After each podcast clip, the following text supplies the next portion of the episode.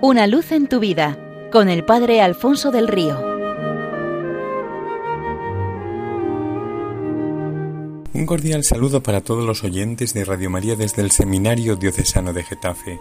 Una antigua historia hebrea cuenta que un rabino sabio y temeroso de Dios una noche, tras haber estado leyendo durante todo el día las Sagradas Escrituras, decidió salir de casa a dar un paseo para despejarse.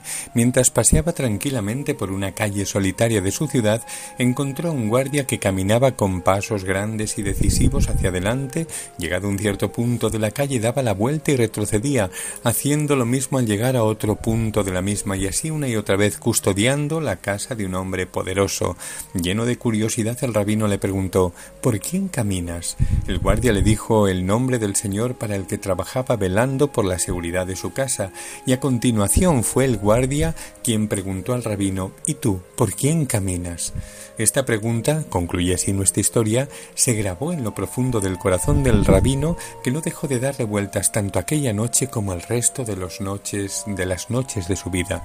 ¿Y tú por quién caminas? ¿Para quién son todos los pasos y los afanes de cada día? ¿Por quién vives?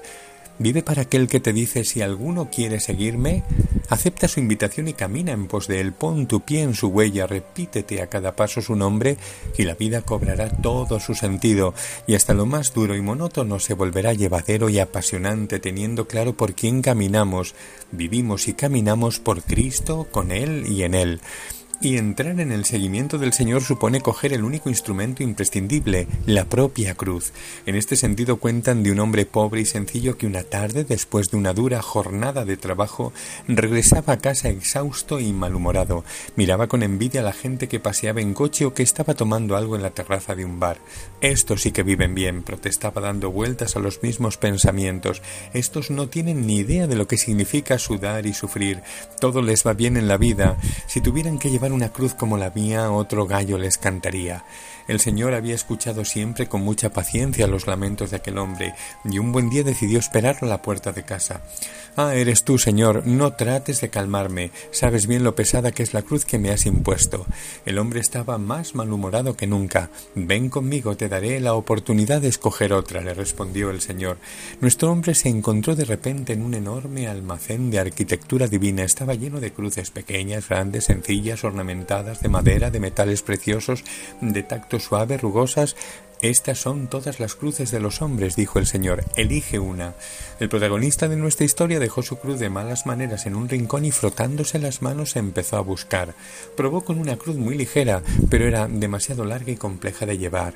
Se colocó al cuello una cruz pectoral, pero era increíble el peso de responsabilidad y de sacrificio que conllevaba. Una lisa y agradable a primera vista apenas estuvo sobre sus hombros, eh, comenzó a clavársele como si estuviera llena de clavos. Cogió una cruz de plata que resplandecía, pero se empezó a sentir invadido de una agobiante sensación de soledad y abandono. La soltó rápido, probó y volvió a probar, pero cada cruz tenía algún defecto. Finalmente, en un rincón semioscuro encontró una pequeña cruz un tanto gastada por el uso. No era demasiado pesada ni demasiado compleja de llevar. Parecía adecuarse perfectamente a sus hombros, como si estuviera hecha a propósito para él. Contento por el hallazgo, se la colocó en la espalda diciendo Elijo esta, esta sí que se adapta perfectamente a mí, está hecha a mi medida. Esto es otra cosa y salió pletórico del almacén. El Señor sonrió y le dirigió una mirada llena de ternura y de misericordia, y en ese preciso instante nuestro hombre se dio cuenta de que había vuelto a coger la misma cruz que había llevado toda su vida, la que siempre le había causado tanto trastorno y de la que se había quejado, la que había dejado con alivio horas antes en un rincón del almacén celeste.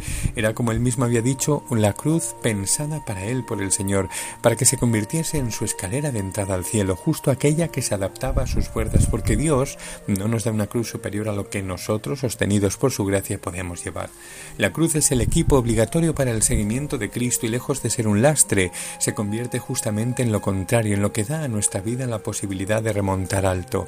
Abrazados a ella, tendremos una vida abrazada a la vez por el Señor. Seamos pues de Cristo sola y totalmente de Cristo para siempre de Él cargando con nuestra cruz y teniendo claro para quién caminamos en la vida.